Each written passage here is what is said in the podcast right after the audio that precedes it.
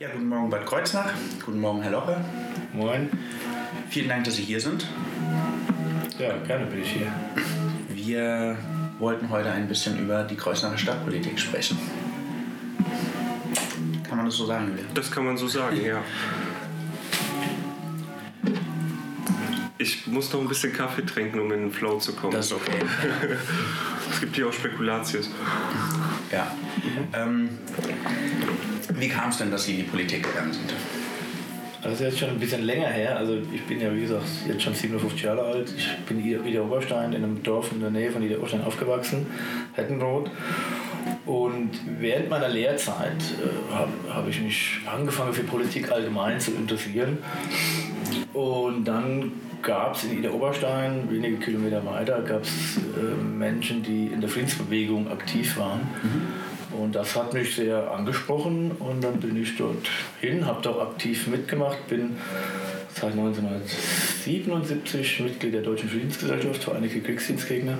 Und dann hat sich das so äh, entwickelt, dass ich mich auch für andere Politikfelder interessiert habe. Aber ich habe lange Zeit in, in erster Linie äh, friedenspolitische Sachen gemacht. Und als ich nach Bad Kreuznach kam, äh, habe ich mich auch dann um die Kommunalpolitik, später um die Kommunalpolitik äh, eingeschaltet. Mhm. Aber aktiv bin ich eigentlich, wenn man so will, seit meinem 16. Lebensjahr in verschiedene politische Formen. Mhm. Mhm. Und äh, wann äh, kamen Sie in Kontakt mit äh, der Partei Die Linke? Das war 1994 wurde ich angesprochen, also ich war immer links, das muss man mhm. dazu sagen, ich war, war immer der, äh, auf der linken Seite äh, politisch verortet. Ich wurde 1994 angesprochen von einem äh, Bekannten, dass es ja die PDS gäbe und dass man die auch hier in Bad Kreuznach äh, bräuchte. Und äh, ich müsse das machen, weil sonst kriegt das keiner hin, so ungefähr hat er das erzählt. Und er hat es dann äh, geschafft, mich zu überreden und dann habe ich das, ich sag mal, initiiert, äh, mhm. die Gründung.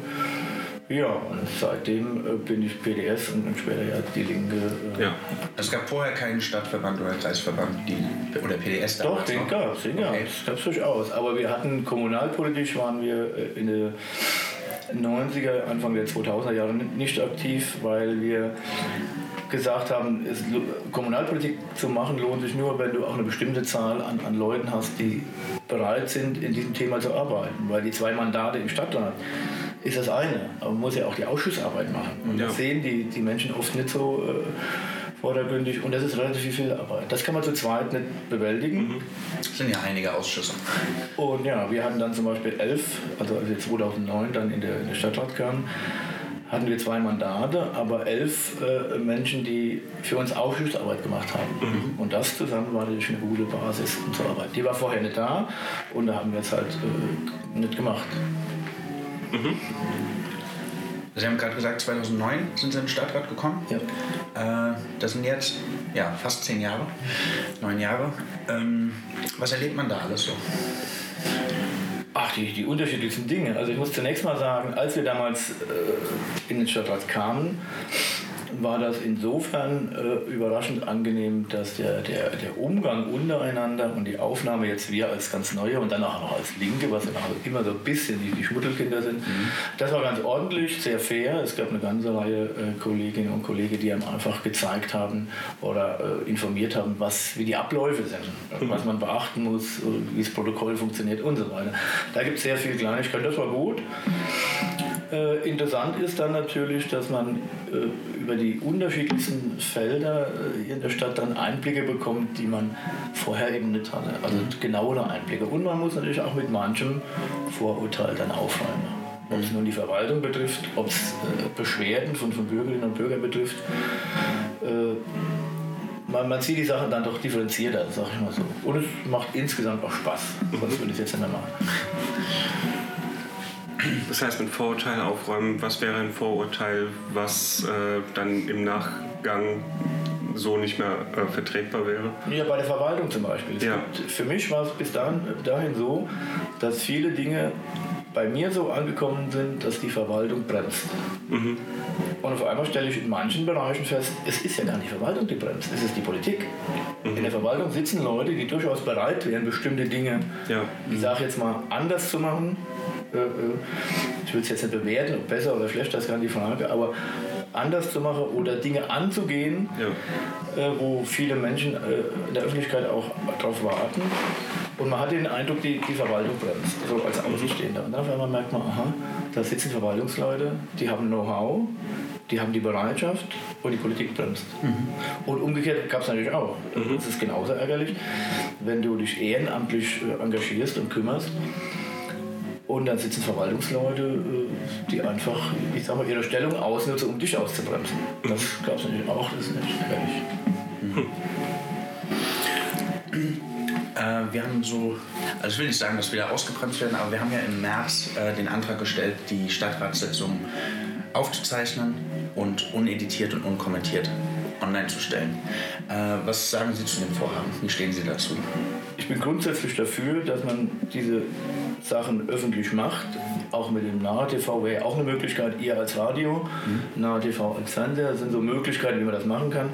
Äh, grundsätzlich dafür, technisch muss man sicherstellen, dass der ganze Raum abgedeckt ist, ja.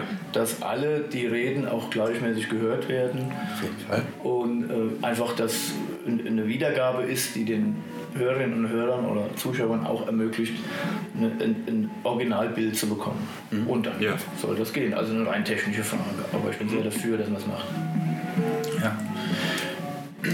Da äh, will ich jetzt nicht sagen, dass uns die Verwaltung oder irgendjemand ausbremst. Das sind einfach ein paar datenschutztechnische Gründe äh, oder ja, Hindernisse, die dann noch aus dem Weg geräumt werden müssen. Aber ja, wir wollen das natürlich weiterhin tun. Ja und arbeiten da auch mit der Stadt gerade daran. Aber wir können sagen, wir haben das auch schon mitbekommen, wie kompliziert das sein kann. Mhm. Auch unnötig kompliziert vielleicht. Teilweise ja, unnötig kompliziert. Ja. Also ich wünsche euch auf jeden Fall viel Erfolg bei der Aktion ja. und die, die, ich sag mal, die datenschutzrechtlichen mhm. Themen, die muss man bearbeiten und äh, dann soweit äh, erledigen, dass es eben eine gesetzeskonforme Veröffentlichung möglich ist. Aber das genau. ist eine rein praktische Frage, die man einfach angehen muss, bewältigen muss. Was gibt es denn zurzeit an brisanten Themen, die viel diskutiert werden in der Stadtpolitik?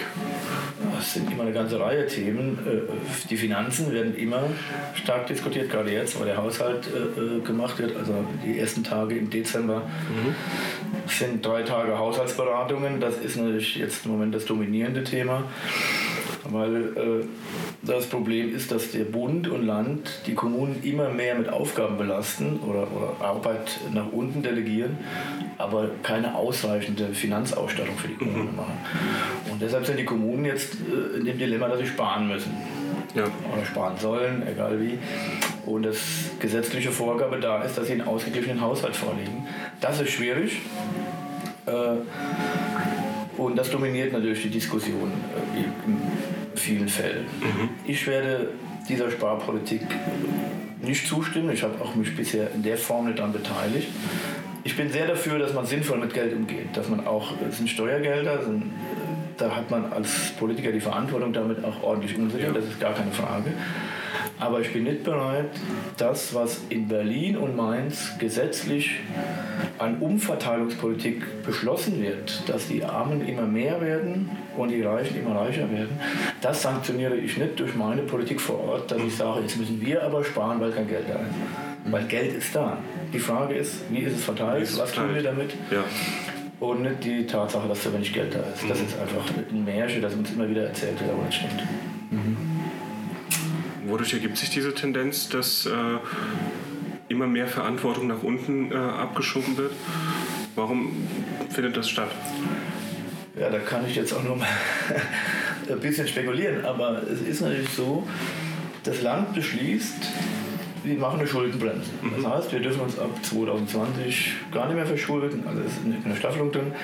Die schreiben das in die Landesverfassung, aber die Aufgaben sind ja da. Mhm. Und die Notwendigkeit, bestimmte Dinge zu machen, sind da. Also kann man als Land zum Beispiel einfach hingehen, sagt, man macht ein neues Kita-Gesetz, das schön klingt, den Eltern erzählt, guck mal, was wir tolle Sachen für euch tun, lässt aber letztlich die einen Teil der Finanzierung offen mhm. und sagt den Kreisen, in dem Fall den Landkreisen und auch den, den Kommunen, ja, guckt, wie ihr klarkommt. Das müsst ihr tun, ja. Das, das müsst ihr ja, tun. Ja. Ein weiteres Beispiel, was jetzt nicht um Kosten geht, aber nicht nur um Kosten geht, aber was sehr anschaulich ist. Es gibt eine Reihe sehr schöner Gesetze in Sachen Inklusion in mhm. Nordrhein-Westfalen. Die macht man, stellt sich in die Öffentlichkeit und sagt, guck mal, wie toll, was wir schöne Sachen machen. Wie das vor Ort umgesetzt wird, wie das Personal in den Schulen damit klarkommt, mhm. Das wird ausgeblendet. Und das ist das, was mich manchmal wirklich sehr ärgert, wenn Sie sich in manchen Fragen hier mit den Beschäftigten unterhalten, die in diesen Einrichtungen dann arbeiten, Schulen, Kindergärten und so weiter. Die sind dann natürlich stinkig, mhm. weil sie sehen diese schöne äh, lächelnden äh, Männer und Frauen aus der ja. Politik und sie merken vor Ort, welche ja, Hängel mhm. an Probleme da dran hängt. Und für das Land ist es einfach. Und für den Bund genauso. Man delegiert die Sache nach unten. Mhm. Und hat am Ende womöglich eine ganz schöne Statistik ja. da liegen. Ja. ja. Ist ja so ähnlich wie mit Arbeitslosenzahlen. Es äh. gibt äh, auch eine ganze Reihe Gesetze, wo ich sage, die sind gut. Ja. Äh, das Unterhaltsvorschussgesetz, was da geändert wurde, ist natürlich für die betroffenen äh, Jugendlichen äh, sehr sinnvoll. Und, und oft sind sie alleinerziehende Frauen, die es betrifft, ein sinnvolles Gesetz. Die Beiträge werden auch erstattet. Mhm. Nur die ganze Verwaltung, die dahinter dran hängt, mhm. die zahlt die Kommune selbst. Und das ist nicht wenig. Wenn ich drei neue Stellen schaffen muss, zum Beispiel um ein Gesetz in die Praxis umzusetzen, dann sind das äh, äh, Kosten, die erstmal da sind. Und die werden nicht erstattet. Ja. Das ist so ein Beispiel äh, verdeckter Kostenabwälzung auf die Kommunen. Grundsicherung im Alter genauso. Die ganze mhm. bürokratische Arbeit, die da drin steckt, Wohngeld, alles wird in der Verwaltung gemacht und das wird nicht erstattet. Und da summiert sich was auf. Mhm. Das ist klar, ja. Wie könnte man dem entgegnen? Ja, indem man zum Beispiel Pauschalen einbaut, äh, äh, dass man sagt, okay, wir machen jetzt eine Gesetzesänderung. Das führt einfach dazu, dass der bürokratischer Aufwand in der Kommune mehr wird. Und das muss man dann natürlich pauschalisieren, dass man sagt, äh, man erwartet oder geht von aus, dass das mit einer Arbeitskraft äh, in so einer Stadt wie Bad Kreuznach zum Beispiel mit einer Arbeitskraft zu bewältigen ist. Mainz braucht natürlich dann vier oder fünf Arbeitskräfte. So kann man das pauschalisieren, das wäre eine Möglichkeit. Also, oder man macht es über äh, Zuweisungen vom Land, über die Schlüsselzuweisung. Also da gibt es die unterschiedlichsten Möglichkeiten. Aber man muss es tun, man muss es probieren. Ne? Ja, muss halt gemacht werden. Und äh, zu viel wird nach meiner Ansicht wird zu viel in die Kommune. Die Kommunen sind einfach unterfinanziert, so muss, mhm. man, so muss man sagen. Mhm. Und nicht, weil keine Mittel da sind, sondern ja. weil die, das Verteilungssystem nicht vorteilhaft funktioniert für die Kommunen. Also ja. alle, alle Studien, die es gibt zum Wohlstand, weisen seit Jahren, seit Jahrzehnten darauf hin, dass wir in Deutschland, also in der Welt insgesamt, aber in Deutschland auch sehr stark, sehr speziell ein Problem haben, dass die, der Teil der Bevölkerung, der arm oder armutsgefährdet ist, der wächst. Mhm. Und die, eine relativ kleine Schicht ist sehr, sehr reich. Und es gibt dann eine relativ breite Schicht, denen es gut geht. Mhm. Das sei denen auch allen gegönnt. Aber äh, die Verteilung insgesamt stimmt nicht. Wenn die Hälfte der Bevölkerung faktisch über Nullvermögen äh, verfügt, dann ja. ist was faul. Ne? Ja. Mhm. Äh, mal das, um das in Kontrast zu setzen mit äh, Vorschlägen, Ideen wie das äh, bedingungslose Grundeinkommen. Was halten Sie davon? Also ich bin sehr dafür, und das ist auch im Moment äh, Stand der Diskussion bei der Linken, dass man äh, immer wieder neu überlegt, welche Dinge sind angemessen in der, in der Zeit. Und wir sagen, wir wollen eine sanktionsfreie bedarfsdeckende Mindestsicherung. Das mhm. heißt, nicht auf dem Niveau von Hartz IV, es muss deutlich mehr sein, ja. weil Hartz IV ist einfach zu wenig. Das wird sich die nächsten Tage hier im Kreis Kreuznach auch wieder erweisen, wenn die neuen Zahlen kommen für die realen Mietkosten. Mhm. Es muss also höher sein. Eine bedingungslose Grundeinkommen hat Probleme, die meiner Ansicht nach von den Befürwortern zu wenig beachtet werden. Wer legt fest, wie hoch so ein Einkommen ist? Mhm. Äh, wie wird das Ganze umorganisiert, ist gesellschaftlich sehr kompliziert. Und wenn ich dann sehe, dass Leute aus der FDP auch sehr dafür sind, sowas zu machen, dann weiß ich, in welche Richtung die wollen. Mhm. Die sagen, wir lassen keinen verhungern, aber ansonsten muss er klarkommen, mhm. das geht auf keinen Fall. Also wir brauchen äh, Systeme, die sanktionsfrei sind, aber umgekehrt muss natürlich die Gesellschaft immer auch den, den Anspruch an die einzelnen Mitglieder der Gesellschaft haben, dass jeder versucht, erstmal sich selbst äh, mhm. seinen Beitrag zu leisten mhm. und, und selbst klarzukommen.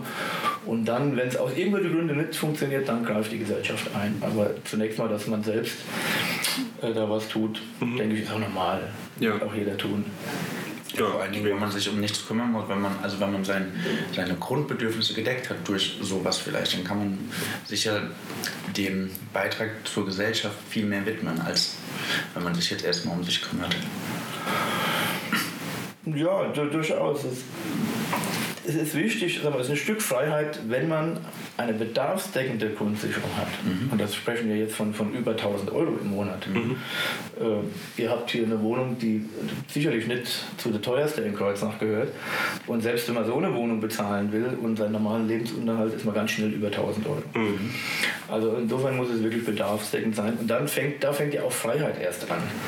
Also Freiheit hängt ja auch damit zusammen, habe ich denn überhaupt die Möglichkeiten, mir Bücher zu holen, also sei es ja. auszuleihen oder auch zu kaufen. Äh, ich habe Pressefreiheit, natürlich, ganz, ganz wesentlich, aber ich muss auch die Möglichkeit haben, mir die Erzeugnisse zu kaufen. Ja. Oder anzueignen, ja. anzueignen in verschiedene Formen. Und äh, das gehört zusammen. Insofern hat äh, Grundsicherung und Freiheit mhm. schon einen unmittelbaren Zusammenhang. Wie man sowas konkret löst, ist äh, innerhalb der Linken auch noch zum Teil umstritten. Aber im Moment reden wir, wie gesagt, von einer bedarfssichernden, sanktionsfreien Mindestsicherung, weil das, was bei Hartz IV passiert, dass die Leute dann verliert werden, mhm. sanktioniert werden, bis hin, dass ihnen das Geld komplett gesperrt wird. Mhm. Äh, es gibt hier in der Stadt äh, die krassesten Fälle und die, diejenigen, die klagen, gewinnen ja immer wieder. Drei mhm. Viertel der Klagen werden ja gewonnen von den Betroffenen. Ja. Also sieht man, dass das System verkehrt ist. Und deshalb weg mit den Sanktionen und äh, dann sind wir ein Stück weiter. Mhm. Es wäre auch schon eine Hilfe, wenn man als ähm, Hartz-IV-Empfänger, ähm, dazu verdienen könnte. Meistens ist ja diese Grundsicherung nicht allzu hoch. Ja. Äh, die deckt dann Miete und, und, noch ein bisschen was. Aber meistens, sobald man über eine bestimmte Grenze etwas verdient, wird es ja wieder abgezogen. Das ist jetzt nicht die beste Motivation, um sich äh, einen Job zu suchen, wie ich finde. Ja, ich glaube schon, dass, dass die Motivation, einen Job zu suchen, ist einerseits das Geld, aber auch äh, was Sinnvolles tun zu wollen. Sicher. Also, wenn Sie mit Menschen reden, ja. ist das so. Das Verrückte nur in unserer Gesellschaft ist, also jemand, der, der in Hartz IV ist, wenn er mehr als 100 Euro dazu verdient, beginnt genau. äh, die Anrechnung. Wenn Kindergeld erhöht wird, wird das gleich einkassiert, weil die bekommen ja kein Kindergeld. Es wird die formell haben sie Kindergeld, wird mit Hartz IV verrechnet und am Strich haben sie nichts. Ja ich als Beschäftigter, der, äh, ich sag mal, in einem mittleren Lohnniveau der Metallindustrie arbeitet, wenn ich heute hingehe und am Wochenende hier im Kino arbeite, kann ich 450 Euro dazu verdienen, mhm. steuerfrei. Ja. Ohne Anrechnung. Ja. Das, das, ist einfach verrückt. Das ist widersprüchlich. Das ist ein System, das, das ist nicht gut. Und so gibt es viele Dinge, die, die wirklich ungerecht sind. Und im Kern, wenn man also die Sache zu Ende denkt, ich war selbst mal vor langer Zeit äh, von Sozialhilfe betroffen, da gab es noch kein Hartz IV. Und da habe ich gemerkt, dieses System ist eigentlich so gestrickt, dass du arm gemacht wirst. Mhm. Du kommst in eine Notsituation und jetzt sind die ganzen Mechanismen führen eigentlich dazu, dass du ärmer wirst. Also ich hatte damals noch ein Auto, einen gammeligen Audi 80 und dann komme ich vom Sozialamt und dann sagt er, ja, so schlecht kannst du ja nicht gehen, du hast das ja noch ein Auto, verkauf dein Auto. Und dann sage ich ihm, ja, wenn ich das jetzt verkaufe, wie soll ich dann überhaupt noch Arbeit finden ja. auf dem Dorf? Ja. Wie, wie komme ich dann zum Arbeitsplatz, wenn ich kein Auto mehr habe? Also dann hat er das anerkannt, hat gesagt, okay, behalte deine Karte. Äh, und ich habe ja auch wieder Arbeit gefunden. Aber das sind so Beispiele. Wenn ich also genötigt werde, das wegzutun, mhm. entziehe ich ja die Möglichkeit, mir selbst zu helfen. Mhm. Und da wird ganz, ganz viele Beispiele. Und es bewirkt genau das Gegenteil von dem, was es bewirken soll, ja, nämlich einem genau. über eine schwere Zeit helfen, bis man wieder ja. im Arbeitsleben steht. Ja, ja da gibt es sicherlich noch mehr Beispiele, wenn man drüber nachdenkt. Aber mal zurück zur Stadt. Ja. Ähm, es gibt oben in der Mannheimer Straße diese kleine Brücke, die äh, neuerdings geschlossen ist, wo man immer wieder aus Gewohnheit hinläuft und feststellt, ach nee, ich muss jetzt wieder zurück und außen rum. Äh, quasi über Bosenheim muss man jetzt. genau. Ja. Was ist ja. denn da los? Das kam mir einfach so. Als, als drei gesunde Menschen ja. ist ja der Umweg erträglich. Also ja, klar. Das, na, Im Ernst, das ist Also ich war richtig verärgert, wie das äh, rauskam. Es war ja zu befürchten, dass sowas passiert, äh, nachdem wir ja, so haben, plötzlich. Ich bin einen Abend vorher noch darüber gelaufen und ich bin nicht eingekracht. Nein, das ist immer so. Du, du gibst eine Kontrolle in Auftrag und die Stadt hat endlich auch mal so einen Brückenkontrolleur dann eingestellt vor einiger Zeit. Ja, und er hat angefangen zu arbeiten, hat sich die nach und nach die Brücken angeguckt und kommt dann zu dem Ergebnis, die hier ist nicht mehr sicher. Was soll er machen? Er sperrt. Das ist also sehr normal und, und sehr sinnvoll, dass man so Einrichtungen hat. Was mich ärgert, ist, dass seit Jahren nichts vorangeht in bestimmten Dingen, weil alle sagen, wenn wir diese Ost-West-Verbindung haben, dann wird alles wunderbar. Mhm. Und das blockiert. Mhm. Und es gab 2009, äh 2010, Entschuldigung, eine Abstimmung über den Bau dieser Trasse. Und die Mehrheit der Abstimmenden hat gesagt, wir wollen die nicht. Mhm. Und spätestens da hätte die Planung umgestellt werden müssen und zu sagen, okay, wie machen wir anders weiter. Wurde aber nicht getan, sowohl in der Politik als auch in diversen äh, äh Verwaltungsbetrieben, also Landesbetrieb Mobilität und, und so Dinge, hat man eigentlich immer an der Idee der Ost-West festgehalten und gesagt, naja, irgendwann kommt sie doch, auch wenn jetzt diese Entscheidung da war. Also man hat den Willen der Menschen nicht ernst genommen und jetzt kommt wieder die Diskussion, ja, wir machen jetzt ein Provisorium und wenn wir Ost-West haben, machen wir es richtig. Das halte ich hier ganz schlimm. Das, Aber warum wird darüber noch gesprochen, wenn, wenn da doch klar dagegen entschieden wurde? Ja, weil die Politik teilweise das Votum ignoriert. Das ist leider so. Anders kann man das nicht darstellen. Mhm. Aber es gibt Lösungen. Also ich bin der Meinung, wir brauchen diese ganze Ost-West-Straße nicht. Es gibt andere Lösungen. Und für die Löwe stehe ich konkret im Moment wird geprüft, ob, wir den, äh, ob der notdürftig gemacht werden kann, dass er wieder für einige Jahre hält. Mhm. Das wäre mir jetzt am liebsten. Und dann kann man planen Neubau. Mhm. Weil es geht über die Bahnstrecke, das heißt, unten drunter ist ja der Bahnverkehr, den können wir nicht anhalten. Das ist eine komplizierte Bauerei und mit der Bahn äh, zu arbeiten ist ein sehr langwieriger und schwieriger Prozess. Das wissen wir aus Erfahrung vom Umbau des Bahnhofs. Aber es muss angegangen werden und, und wir werden als Linke deshalb jetzt in den Haushaltsberatungen äh, äh Gelder beantragen, dass im Jahr 2019 die Planungsarbeiten äh, mhm. finanziert werden können und dann, äh, sobald es dann machbar ist, auch ein Neubau gemacht wird, der mhm. entsprechend breit ist, weil es ist eine der wichtigsten Fußgängerverbindungen in der Stadt. Ja. Und in der Diakonie wohnen sehr viele Menschen, die ja. äh, gehbehindert sind, die mit Rollstuhl fahren, die beeinträchtigt sind. Die brauchen auch eine ordentliche Verbindung. Es ist eine Fahrradachse und deshalb muss da eine richtig mhm. gute Sache hin, die ausreichend breit ist, das um das alles abzuwickeln. Ne? Und das geplante Provisorium, ist das, wie soll das aussehen? So wie es jetzt ist, okay. nur von unten gestützt. So machen, dass es funktioniert. Mhm. Das bin ich jetzt natürlich technisch nicht der ja. Fachmann, der das äh, beurteilen kann. Das müssen die Fachleute jetzt mhm. beraten und gucken, was geht. Aber man muss jetzt anfangen, wirklich zu planen für einen Neubau, mhm. damit das nicht noch äh, länger ja, klar. Ja. Hm. Es hat auf jeden Fall das Stadtgefühl ein bisschen verändert in dem Bereich. Man ja. läuft da immer hin und dann, oh, okay, ist doch alles anders. Ja, ja die Stadtplaner ja. haben sich ja immer was bei gedacht. Wenn, wenn ihr in, in, Städten seid, auch hier in Bad Kreuznach, man kann die Mannheimer Straße, das ist eine, eine Flucht da kann man ganz lang runter gucken. Und, ja. und, das haben Stadtplaner ja bewusst gemacht, diese Sichtachsen einbauen. Mhm. Ja. Und wenn ich jetzt den Löwesteg, wenn der gar nicht da wäre, mhm. und du kommst von der Mannheimer Straße von oben drunter und dann ist da auf einmal ein Ende. Ja. Seltsam. Und dann muss man so Knick gehen. Das ist seltsam. Mhm. Also man ist, und die großen Städte, die uns so gut als Touristen gefallen, was uns gefällt, sind diese riesigen Sichtachsen, die mhm. eingebaut sind. Ja, die Offenheit.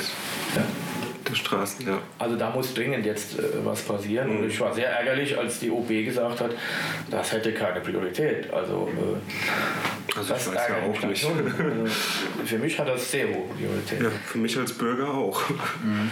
Und als Fahrradfahrer, als Fußgänger.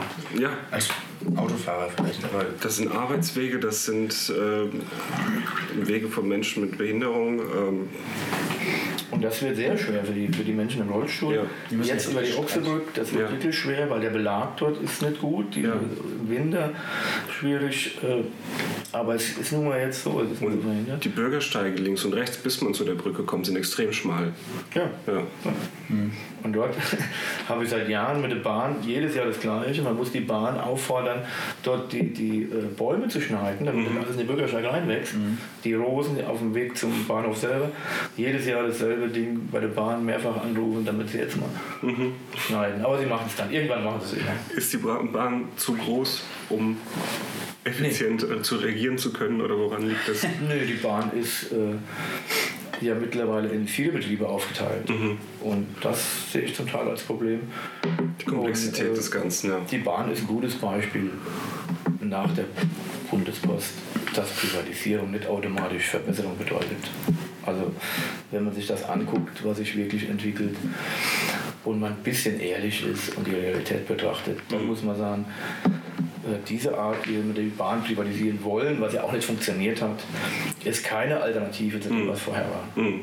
Also Verbesserungen muss es immer geben, aber die Bahn kann auch als öffentlicher Konzern äh, funktionieren. Hat sie ja. ja hat sie ja auch ja. Gesagt. Genau. Ja. genau. Gibt es Positivbeispiele für Privatisierung? Mal andersrum gefragt. Positivbeispiele für Privatisierung. Mir fällt jetzt keins ein. Mir fällt keins ja. ein. Interessant ist ja, in gewissem Sinne ist das ja auch logisch. Nehmen wir hier das Bäderhaus. Mhm. Das Bäderhaus, eines der, wie immer gesagt, schönsten äh, Saunalandschaften Deutschlands. Die schönste. Äh, sehr bekannt. Äh, macht seit Jahren Defizite, auch im operativen Geschäft. Mhm. Wenn ich das reine Betriebsergebnis angucke und die, die Finanzierung, die im Hintergrund noch läuft, immer Defizite. Und die Linke hat von Anfang an gesagt, das kann nicht sein, dass aus den Gewinnen der Stadtwerke die Defizite des Bäderhauses subventioniert werden. Weil dann werden ja praktisch, ich sag mal, die Leute, die sich sowas leisten können, sind ja eher schon, die ein bisschen was verdienen, mhm. die werden subventioniert. Das ist mhm. einfach nicht fair. Mhm. Also haben wir gesagt, das Ding muss aus dem städtischen Bereich raus. Und gesagt, wenn das ein Privater macht, bitteschön, haben wir natürlich überhaupt nichts dagegen, kann er jederzeit machen. Aber dass wir das zahlen über die BGK, also indirekt über die Stadt, das ist nicht in Ordnung. Dann hatten wir eine Mehrheit dafür, dass nach einem privaten Käufer gesucht wird. Mhm. Es hat sich natürlich keiner gefunden, weil alle, die das Ding angucken, sagen, das kann man nicht gewinnbringend führen. Mhm. Und sie werden keinen Privates finden, mhm. der sagt, okay, ich übernehme ein öffentliches Unternehmen, von dem ich weiß, ich mache keine Gewinne. Ja. Und deshalb ist es schwer, Beispiele für positive Privatisierung ja, das, das ist, das ist in der Grundfunktion. Und deshalb äh, müssen wir auch die Dinge, die auch Gewinne bringen, auch in städtischer Hand behalten. Mhm. Weil die Gewinne, die dann gemacht werden, äh, bei der BGK als städtische Beteiligungsgesellschaft zum Beispiel, da kann ich ja dann sagen, okay, die nutze ich für die Stadt äh, sinnvoll mhm. was zu gestalten. Aber äh, leider ist es ja so, dass das privatisiert wird, was Gewinne bringt und mhm. das verallgemeinert wird, beziehungsweise in öffentlicher Hand bleibt, was Defizite bringt. Und das ist Bäderhaus ein sehr schönes Beispiel. Mhm. Es gab den ernsthaften Versuch, einen Käufer zu finden. Tja. Manchmal gibt es ja ausländische Investoren, die solche Dinge haben. Aber die können aber auch rechnen. Ja. Die können auch rechnen. Wurde nicht der Flughafen Hahn äh, verkauft? an chinesische Investoren. Das wäre so ein Beispiel. Weiß ich jetzt nicht, was er meinte war. Ja. Äh, der Umbau des Salinentals, der äh, ist ja auch Großthema gewesen dieses Jahr. Also nicht dieses Jahr nur, aber schon länger. Wie stehen Sie dazu? Es gab ja den Versuch, die äh, Gartenschau hierher zu bekommen mhm. und in dem Zusammenhang das Salintal dauerhaft umzugestalten. Mhm. Leider nicht gelungen. Die äh, Gartenschau geht in den Norden von Rheinland-Pfalz. Das wäre eine gute Möglichkeit gewesen, äh, da was zu verändern. Man sieht das in Bingen, das Konzept der Landesgartenschau mhm. ist einzig gut, dass man also dauerhafte Dinge installiert und Bingen hat gut vorgemacht, wie sowas gehen kann. Ja, die Gelegenheit ist jetzt weg. Jetzt geht es darum, äh, mit den bescheidenen Mitteln, die man hat, das zu machen. Äh, man muss weiterarbeiten an diesem Masterplan Salintal. Es gibt eine klare Mehrheit, denke ich, in der Bevölkerung und auch im Rat, dass man die Salinen als solche erhält, nicht ja. zurückbaut. Finde ich auch in Ordnung, finde ich auch gut. Es heißt aber in der Konsequenz, man muss auch die finanziellen Mittel bereitstellen. Und dann ärgert es mich schon, wenn wir also feststellen, wir haben hier 150 Millionen Umsatz mit Touristen Und jetzt probieren wir verschiedene Wege, die Finanzierung zu schaffen, unter anderem durch die Tourismusabgabe. Abgabe heißt, es zahlen nur diejenigen, die in irgendeiner Weise einen Vorteil haben. Mhm. Und das wird dann so stark bekämpft nach dem Motto, dass wir Abzockung und weiß der Teufel was alles. Aber woher soll denn das Geld kommen? Wenn ich sage, ich will die Salinen behalten, dann muss ich sie finanzieren. Und das allgemeine Steueraufkommen in der Stadt genügt nicht, um es zu finanzieren. Mhm. Aber man muss da rangehen und das Salintal Stück für Stück weiterentwickeln. Die, die Kleingärten, die jetzt da raus sind, haben ja schon Platz geschaffen. Mhm. Äh, ja, das ist eine Frage, wie man es langfristig gestaltet. Es gibt da sehr unterschiedliche äh, ja, Grundsatzmeinungen, wie, wie sowas generell gestaltet sein muss. Bis dahin, dass Leute sagen, die Salinen sollen komplett weg. Jo. Aber ich denke, das Thema ist erledigt. Äh, ja, die Meinung gibt es, die Meinung gibt es, aber das ja. äh, durchaus auch mit Argumenten. Aber ich denke, das Thema ist dann wirklich mhm. erledigt. Und wir müssen das Salintal schon gut erhalten. Was jetzt kommt, ist ja ein bisschen Beleuchtung, dass der, die Fußwege und Radwege beleuchtet sind. Ach, endlich. Äh, ja, Stück für Stück geht das. Ich es dauert immer lange, aber es geht Stück für Stück. Ja. Aber die Radverbindung muss einfach noch verbessert werden. Ja, das muss deutlich verbessert werden. Ja. Äh, durch das neue Schwimmbad, das gebaut wird wird sich ein bisschen was äh, auch da an der Stelle verbessern, aber da muss man weiter dran arbeiten. Mhm. Aber wird das neue Schwimmbad nicht auch dazu führen, dass das Verkehrsaufkommen, was im Salintal ja sowieso schon etwas problematisch ist, durch einfach die Enge, die man da hat, äh, steigen wird? Und dann hat man da wieder neue Probleme ge geschaffen? Nein, man schafft keine neuen Probleme aus meiner Sicht, weil in den Spitzenzeiten im Sommer sind am Tag 3000 Leute im Schwimmbad. Mhm. Und das, die Zahl wird ja nicht größer. Also diese Spitzenlast wird im Sommer sein, wie sie war. Und im Winter, wenn nur das Hallebad geöffnet ist, sind natürlich immer weniger äh, mhm. Menschen dort als im Freibad. Mhm. Insofern äh, wird es im Winter mehr Verkehr sein, weil die Leute nicht hinfahren, aber die Belastung, jetzt die Spitzenbelastung und so weiter, die werden nicht mehr. Von daher sehe ich das nicht als kompliziert an. Man muss die Gelegenheit meiner Ansicht nach nutzen, um jetzt auch die, die Verhältnisse für Fußgängerinnen und Fußgänger, für Fahrrad, Fahrräder zu verbessern, um, wenn man jetzt sowas dahin baut, auch das Drumherum entsprechend zu gestalten. Und da bin ich optimistisch, dass, man das auch, äh, dass das gelingt. Ja, gibt es ja auch ähm, beziehungsweise ist ja schon im Gange eigentlich, das äh, Predigerseminar, Priesterseminar, wie heißt das? Predigerseminar. Predigerseminar, genau.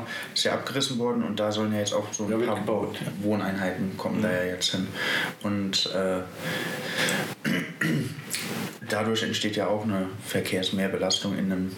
Also ich finde das Salintal verkehrstechnisch relativ schwierig, vor allen Dingen für Autofahrer. Dadurch, dass es halt echt schmal ist und zu den Stoßzeiten, da kommt es ja auch immer wieder zu, zu Verkehrsstau. Hm. Es ist zweifellos schwierig. Das ja. sieht jeder, der sich da, da bewegt. Äh, aber beim Predigerseminar, das sind so die typischen Probleme, die auch eine Kommune hat. Mhm. Da steht so ein Riesengebäude, der Eigentümer sagt, ich nutze es nicht mehr. Mhm. So, was machst du jetzt damit? Der Eigentümer sagt, ich habe kein Geld, da was mitzumachen, es bleibt jetzt so da stehen. Mhm. Vergammelt vor sich hin, sag ich jetzt mal mhm. überzogen. Ja. Kein guter Zustand. Willst du ihm verbieten, da was Neues zu bauen? Nee. Ja, da muss er selber kaufen. Mhm. Kein Geld da. Also insofern war, äh, weil es ja genug private Leute gibt, wie wir festgestellt haben, die sehr viel Geld haben. Es ist enorm viel Geld auf dem Markt. Mhm. Mit Immobilien kann man zurzeit Geld verdienen. Die drängen natürlich dahin. Und dann entsteht sowas. Mhm. Und das ist natürlich eine begehrte Wohnlage. Klar, ja, keine Frage. Das ist schön, ja. Dann entsteht sowas. Aber die Salinestraße ist die B48. Das ist, eine, das ist die Hauptader, das Alsenstal hoch. Mhm. Äh, da kommen wir nicht drum herum. Äh, das Salintal wird nicht verkehrsfrei werden. Das bin ich mir absolut sicher, weil alle Alternativen, die dort ins Gespräch gebracht werden, sind ja ökologisch auch nicht besser. Ja. Mhm. Also wenn ich sage, ich muss das Salintal als ökologisch wertvolles Gebiet erhalten, ja, aber wenn ich Alternativen plane, darf ich ja nicht andere ökologische Gebiete zerstören. Das wäre ja unsinnig. Also insofern sehe ich keine Alternative, die Straße zu verlegen. Der Lkw-Verkehr ist zum Wesentlichen raus und wir wissen aus Verkehrsuntersuchungen, die Masse des Verkehrs ist im Ziel- und Quellverkehr, also regionaler Verkehr, kein Durchgangsverkehr. Mhm. Das sind nur wenige. Mhm. Insofern müssen wir nach meiner Meinung mit den Zuständen, die mangelhaft sind, auch leben. Also ich habe da im Moment keine Lösung, wie man das wirklich verbessern kann. Mhm. Das wäre eine Problemverschiebung, wenn man umleiten würde, ökologisch gesehen. Ja. Apropos, Elektroautos, ja oder nein? So einfach will ich das nicht beantworten. Gut, kann man auch nicht. Nein, nein ich denke, man kann es auch nicht. Es, es, gibt sicherlich sinnvolle äh, Möglichkeiten, Elektroantriebe zu nutzen. Was meiner Ansicht nach nicht geht, ist zu sagen, die Massen von Autos, die jetzt da sind, dieser Masse von Verkehr, die mit dem Pkw äh, gemacht wird, wird jetzt einfach auf Elektro umgestellt. Das geht also wenn Sie überlegen, welche Rohstoffe dafür notwendig sind, ja. welche Strukturen, es ist keine Alternative. Die Frage ist, wie reduzieren wir den Individualverkehr in den Städten. Auf dem flachen Land ist das viel komplizierter, da will ich jetzt gar nicht hin. Aber in den Städten kann man sehr viel machen, um einfach die Zahl der Fahrten äh, zu reduzieren, effektiver zu sein, mehr zu Fuß gehen, mehr Fahrrad fahren, mehr öffentlicher Nahverkehr und so weiter. Das ist das eine. Und das andere ist, es müssen auch noch alternative andere Antriebe äh, getestet werden. Also ich bin kein Mensch, der sagt, jetzt kommt Elektroautos. Äh, ich halte das auch, was die Grüne da äh, zum Teil machen, das so zu favorisieren, äh, für fraglich, weil es ist nicht die ökologische Alternative. Nee, genau das ist das ich Problem. ökologisch, obwohl ich da jetzt wirklich kein Fachmann bin, große Bedenken. Es gibt ja keine vernünftigen Entsorgungsmöglichkeiten für Lithiumbatterien zum Beispiel. Das wäre ein Thema. Der Abbau von Lithium ist auch extrem, genau. extrem umweltschädlich. Ja. Ähm, warum denn dann nicht äh, das Wasserstoffauto, die Brennstoffzelle? Warum ist die so unpopulär? Die Frage stelle ich jetzt gar nicht zwangsweise mit einer Erwartung, dass Sie eine Antwort darauf haben. Ich stelle es mir selbst mehr oder weniger. Also ich kann es mir vorstellen. Zum Beispiel, ja. wir hatten gestern Abend äh, von der Linke ein Treffen, da ging es unter anderem auch um Verkehr. Äh, Frage Nahstrecke, die Zugstrecke Frankfurt-Saarbrücken. Mhm. Die SPD stellt sich vorgestern gerade hin und sagt, die muss elektrifiziert werden die Herrschaften. Die wissen genau, im Verkehrswegeplan ist das genau nicht vorgesehen. Mhm. Die Altstrecke wird elektrifiziert, weil das sehr, sehr, sehr, sehr teuer wäre, weil die Tunnels sind so niedrig und so weiter. Mhm. Da ist die Frage, warum ist dort nicht die Frage Wasserstoffantrieb eine Alternative? Warum wird da von der Bahn mhm. nicht mehr in die Richtung geforscht? Es gibt erste Züge. Ich hoffe, dass da was sich bewegt. Und ich hoffe auch, dass die, die Autohersteller irgendwann mal in die. Richtung sich bewegen, dort Alternativen zu suchen. Aber ja. ich bin da. Es gibt ganz wenige marktreife Autos, die damit funktionieren. Aber was ich zum Beispiel nicht wusste und erst letztens rausgefunden habe, es gibt tatsächlich äh, ein nicht unbedingt ausreichendes, aber immerhin vorhandenes äh, Netzwerk von Wasserstofftankstellen in Deutschland. Man kann das durchaus schon tanken. Aha. Ist halt doppelt so teuer wie Sprit. Und die Autos sind auch doppelt so teuer ja, wie ja. ähnliche Modelle. Da liegt vielleicht auch das Problem dann. Ja, aber das ist das. aber das ist schon der Masse. Das ist genau. Ja, ist Aber es wäre natürlich, man muss diese Alternativen alle prüfen. Also mir gefällt es nicht, dass im Moment alle so auf diese Elektromobilität gehen und nach dem Motto, dann haben wir unsere Probleme gelöst. Das ja. ist eine Milchmädchen und die wird nicht funktionieren. Da bin ich mir absolut sicher. Äh, Sie haben relativ am Anfang vorhin gesagt, dass äh, die Linke, äh, vorhin ging es um damals, als Schmuddelkinder Kinder galt. Woran liegt das? Dass die, die Linke, die ja eigentlich immer sehr äh, ordentlichen Wahlkampf macht und mit eigentlich sehr nachvollziehbaren Punkten kommt, dann doch meistens ein relativ schwaches Wahlergebnis hat. Naja, es liegt an, an, an verschiedenen Dingen. Historisch betrachtet denke ich, der Antikommunismus spielt eine, eine wichtige Rolle im, im Gedächtnis einer Bevölkerung. Mhm. Das sind Dinge, die gehen nicht über ein, zwei Jahre. Also der, der historisch gewachsene Antikommunismus spielt sicherlich eine, eine allgemeine Rolle. Konkret ist es natürlich so, dass die Linke deshalb bei vielen unbeliebt ist, weil sie natürlich die Eigentumsfrage stellt, die Machtfrage stellt an bestimmten Punkten, die Verteilungsfrage stellt. Und zwar sehr konkret. Nicht nach dem Motto, wir machen mal eine Tafel und tun den Armen ein paar Almose geben. Das ist grundsätzlich nicht unsere Politik. Wir wollen soziale Rechte statt Almosen. Und das ist ja das Problem. Heute wird ja immer mehr auf Almosenbasis äh, gearbeitet und selbst Städte wie Kreuznach sind stolz, eine Tafel zu haben. Mhm. Das ist einfach, eigentlich ist es eine Schande, dass wir eine Tafel brauchen. Ja. Also so rum wird ein. Äh, aber wir gehen, wir stellen in gewissem Sinne auch die Systemfrage. Also wir fragen, ist der Kapitalismus wirklich das System? Als einzige Partei. Eigentlich. Und äh, das macht uns natürlich nicht beliebt bei bestimmten Leuten. Ja. Äh, dann ist es so, das stellen wir immer wieder fest, dass Menschen, die uns wählen oder uns eigentlich ja, positiv gegenüberstehen, das öffentlich nicht tun, weil sie Angst haben vor den wirtschaftlichen Konsequenzen. Also ein Kleinunternehmer, ja, ja, doch, doch, Kleinunternehmer haben da Angst vor. Jetzt zum Beispiel ganz aktuell bei der Frage äh, Kandidatur für die Kommunalwahl. Mhm. Äh, ein junger Mann, der deshalb unsicher ist, äh, ob er kandidiert, weil er seine berufliche Perspektive gefährdet sieht. Mhm. Ob das realistisch ist, diese, mhm. kann ich nicht beurteilen. Aber Tatsache ist, es passiert. Und das ist unser Mango. Äh, schön wäre es, wenn mehr Leute einfach die, die Courage hätte zu sagen, jawohl, wir sind für die Linke und wir machen da auch mit. Ja.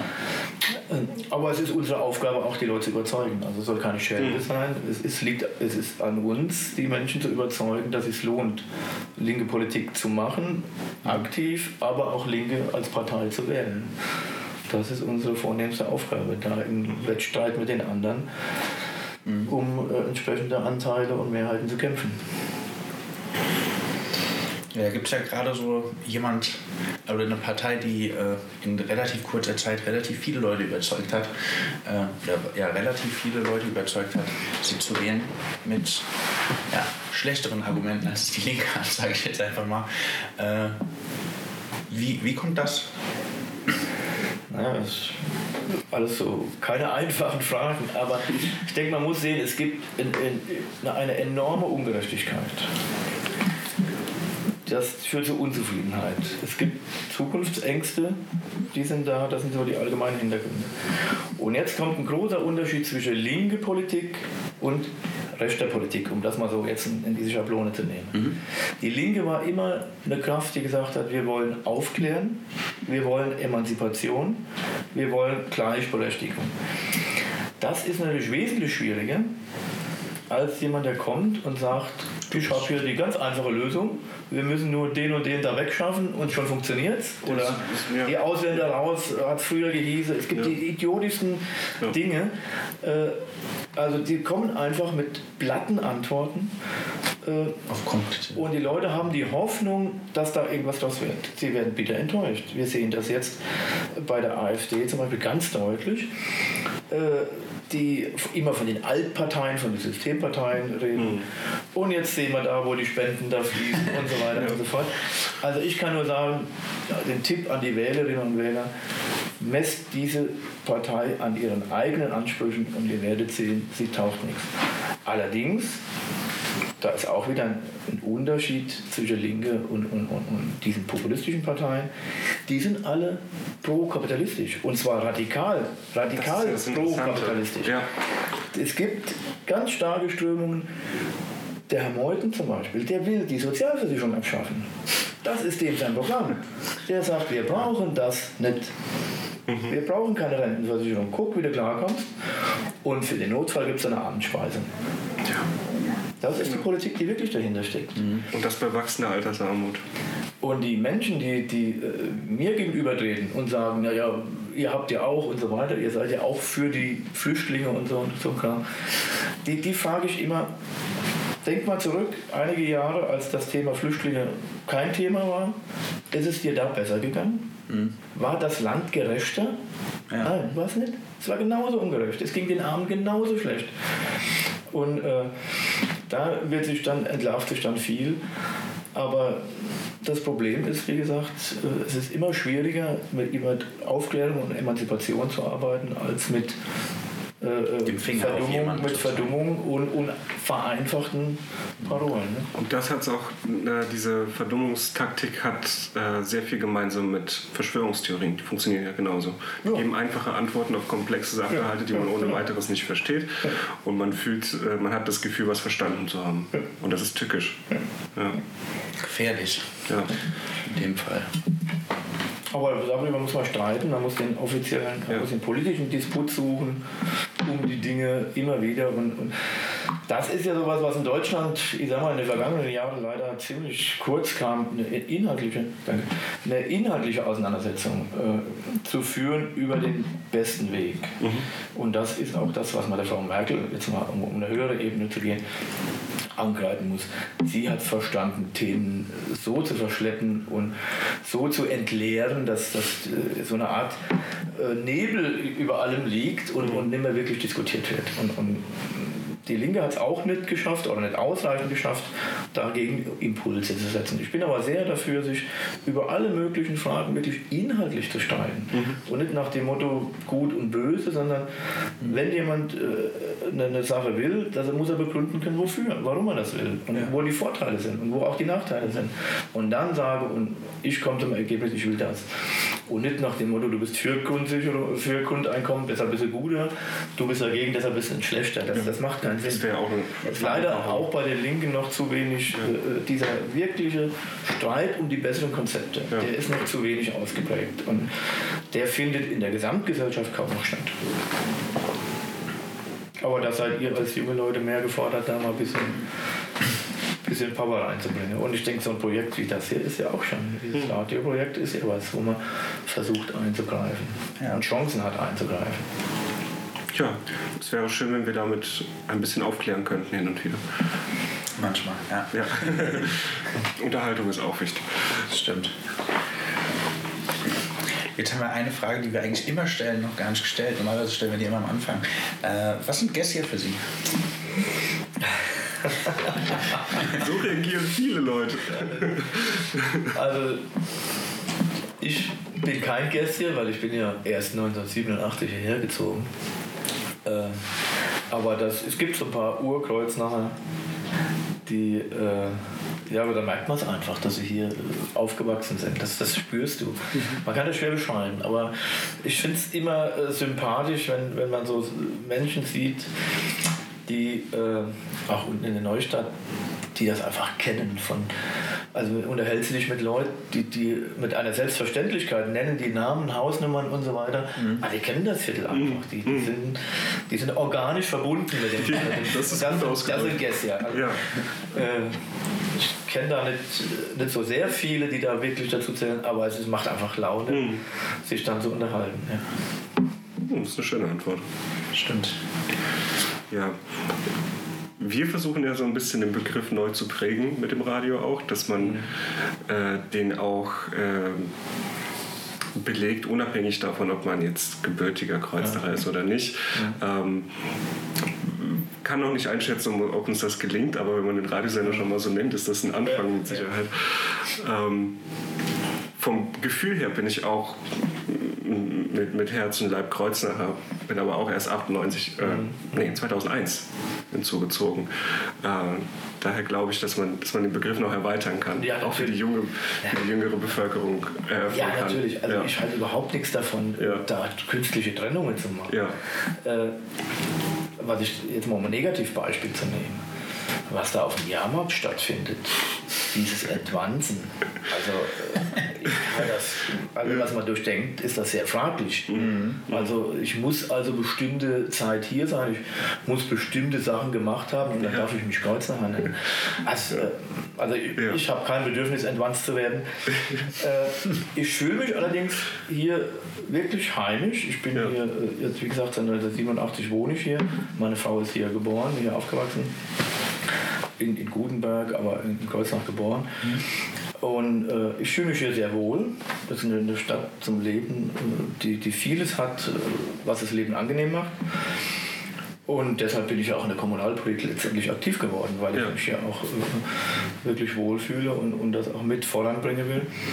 Und insofern ist Kreuznach jetzt meine, meine Heimatstadt. Ja. Äh, und, aber es geht mir dann auch so, wieder auf die Gäste zu kommen, wenn ich in mein äh, Dorf fahre, wo ich geboren bin und, und höre die Sprache.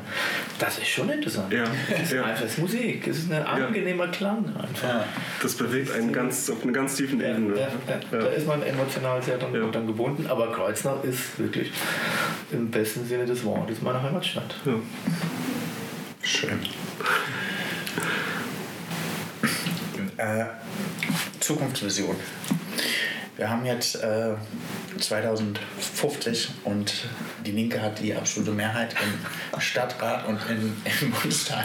Wie hat sich Deutschland oder Bad Kreuznach in dem Fall verändert?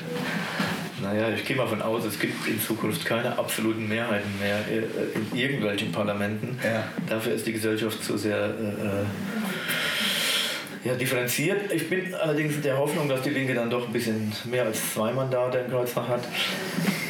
Äh, ich denke, mir geht's, es geht darum, die Stadt so zu entwickeln, dass sie äh, lebenswert ist, dass sie ein, ein, möglichst hohes Maß auch an Gerechtigkeit innerhalb der Stadt organisiert, möglichst viele Menschen auch wirklich integriert sind in die, in die normale gesellschaftlichen äh, Prozesse, in die Kultur.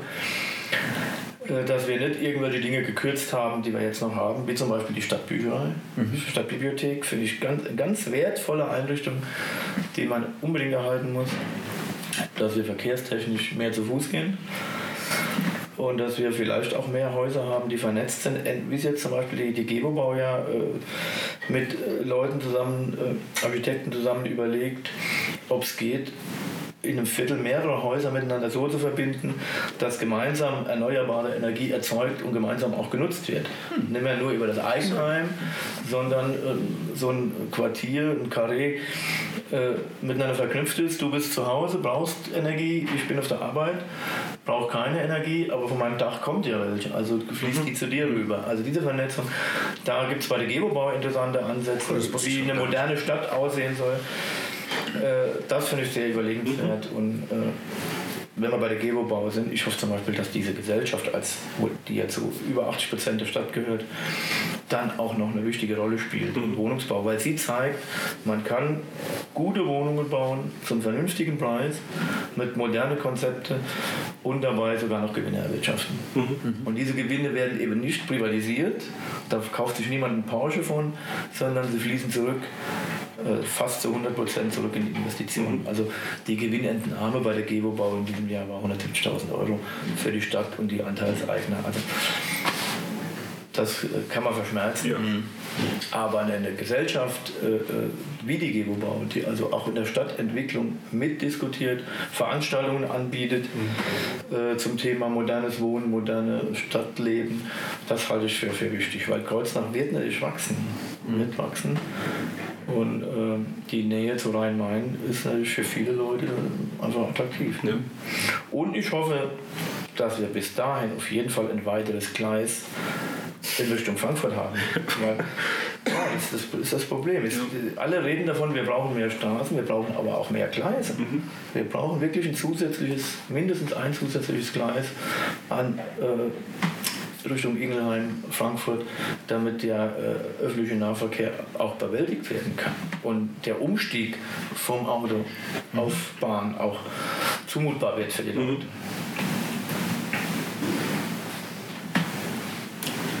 Klingt vernünftig. Gute Vision. Ja.